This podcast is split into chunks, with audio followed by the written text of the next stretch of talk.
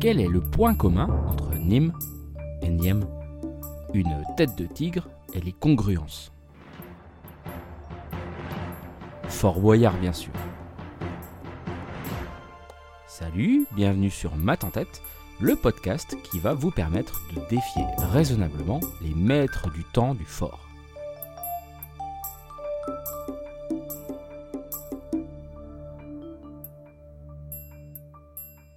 C'est l'été, vous êtes peut-être devant la fameuse émission, le jeu emblématique de France 2 qui fête son 32e anniversaire. Ah quand même. On va plus spécifiquement se concentrer sur un défi qui est proposé parfois aux candidats qui vont défier les maîtres du temps afin de gagner des secondes précieuses pour la salle du trésor.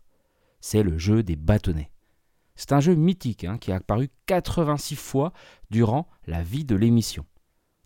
Saviez-vous que ce jeu des bâtonnets fait partie de la grande famille des jeux de Nîmes, donc N-I-M Ce sont des jeux de stratégie aux multiples variantes, mais qui ont comme point commun de toujours opposer deux joueurs à travers la manipulation de petits objets comme des allumettes, des billes, des jetons, des graines ou des bâtonnets. Les origines sont très anciennes, hein. on en trouve trace en Chine et en Afrique. Le nom actuel proviendrait de l'allemand Nîmes, avec deux M, qui signifie prend, ou de l'anglais win, qui à l'envers donne Nîmes. Mystère. Mais revenons à Fort Boyard. Ici, le principe est donc très simple. Le jeu se déroule en un contre un. On est devant une suite d'une vingtaine de bâtonnets. Chaque concurrent doit en retirer un, deux ou trois à tour de rôle. Le concurrent qui pioche le dernier bâtonnet a perdu. La question soulevée est double. Est-ce possible de gagner à tous les coups Et si oui, comment Appelons les maths à la rescousse.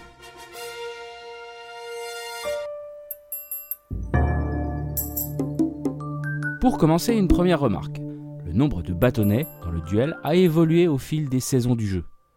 De 20 bâtonnets entre 1995 et 2008, et aussi en 2013, il est passé à 18 bâtonnets de 2009 à 2012 puis à 21 bâtonnets depuis 2016. Est-ce si important que ça? Eh bien, on va voir que oui. Imaginons que ce soit à nous de jouer. Dans Fort Boyard, c'est toujours au candidat de commencer.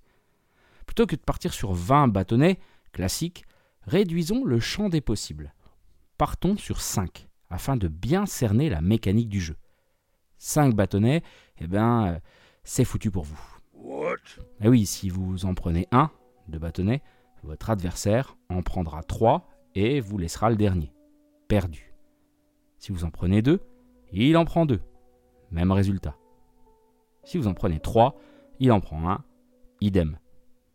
Premier constat, si vous tombez sur 5, c'est la fin pour vous. Bye bye. Deuxième constat, pour vous faire perdre, votre adversaire prendra le complément de votre tirage à 4. 1 plus 3 égale 4, 2 plus 2 égale 4, 3 plus 1 égale 4. Et si on réfléchit deux secondes, si on rajoute un paquet de 4 bâtonnets à nos 5 initiaux, c'est la même configuration qui se répète. Conclusion de taille, il ne faut pas tomber sur 5, ou 9, ou 13, ou 17, ou 21, ou 25, etc. Hmm, vous avez déjà entendu parler de congruence? Le point commun de tous ces nombres-là, 5, 9, 13, 17, 21, 25, c'est qu'ils sont distants de 4 unités en partant de 1. Autrement dit, le reste de la division euclidienne, vous savez, la division à potence comme en CM1, CM2 là. Donc le reste de la division euclidienne de ces nombres par 4 est toujours 1. Par exemple, 17 divisé par 4 donne 4, reste 1. 21 divisé par 4 donne 5, reste 1 On dit également que ces nombres sont congrus à 1 modulo 4. Or 1, c'est le dernier bâtonnet sur lequel vous ne devez pas tomber. Les congruences sont un peu partout autour de nous en fait, hein, dès qu'un schéma est cyclique.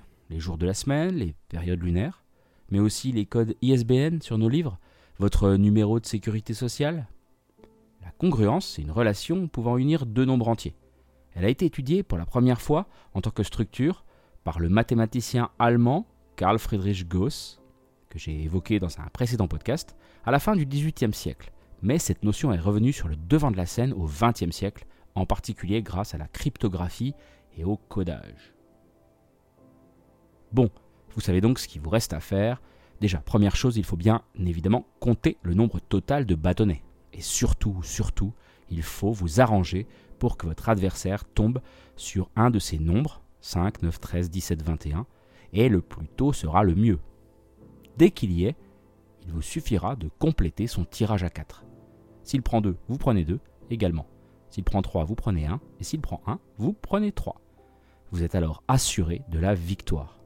Sauf s'il connaît aussi cette règle, bien évidemment. Là, c'est mal barré.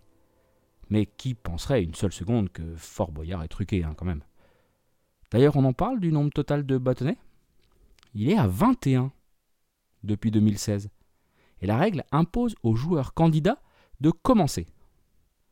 Le candidat est donc placé dans une situation d'échec. Mais heureusement, quelques-uns d'entre eux arrivent à gagner. Du coup, on est rassuré de savoir que les maîtres du temps ne connaissent pas la théorie des congruences. Hum, hum,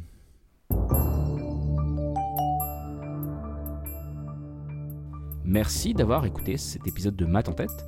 5, c'est peut-être le nombre de bâtonnets à éviter sur le fort, mais il s'y est particulièrement bien à une notation en étoile Apple Podcast, Spotify ou de votre plateforme de podcast préférée. Alors n'hésitez pas. Hein. Et comme dirait Olivier Mine. Et quant à nous, on se retrouve très bientôt pour de nouvelles aventures, toujours plus loin, toujours plus haut, toujours plus